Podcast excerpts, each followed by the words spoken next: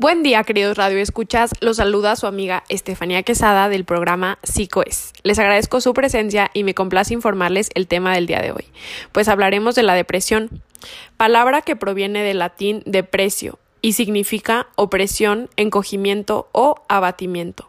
Según Aguirre Bastlán Ángel, en la revista Malestar, con el título Antropología de la Depresión, describe a la misma como hundimiento vital que se sufre por el simple hecho de vivir. En otras palabras, yo describo la depresión como un trastorno del estado del ánimo, con el cual se nos imposibilita a disfrutar y realizar simples actividades cotidianas, como lo puede ser desde pararse de la cama hasta comer. Y los síntomas son pérdida de sueño, tristeza, baja autoestima, trastornos y falta de apetito, entre otros. Y aquí la pregunta, ¿por qué es importante conocer y dar a conocer este trastorno psíquico? Pues simplemente porque, como se menciona en la revista, en Occidente, la depresión constituye el fenómeno epidemiológico más importante, con tendencia a crecer, y lo que es más grave aún es lo que se viene después de esto. ¿Y qué es? Pues es la drogadicción, el aislamiento social y en ocasiones puede concluir hasta el suicidio. Un claro ejemplo de esto es que gracias a las investigaciones de la Secretaría de Salud, aquí en México se ocupa el primer lugar en discapacidad por depresión en mujeres y el noveno en los hombres.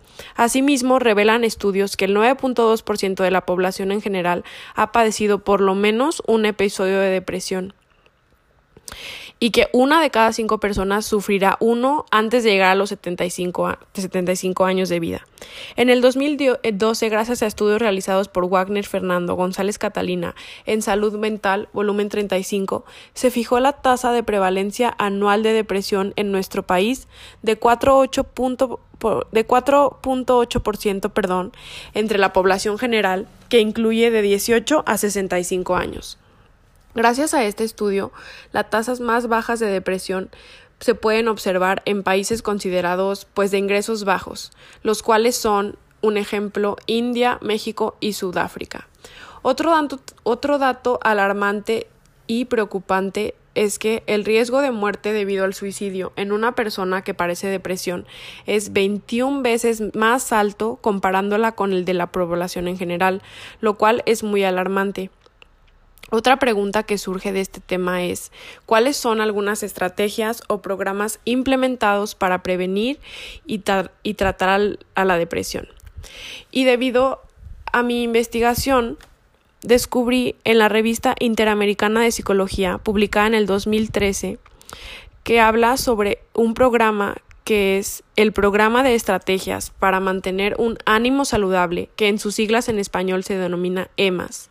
Fue desarrollado basándose en el Manual de Prevención de la Depresión y cómo fomentar un ánimo saludable, el cual se desarrolló en Puerto Rico con adolescentes de entre 11 a 15 años y su objetivo fue de prevenir y reducir factores de riesgo.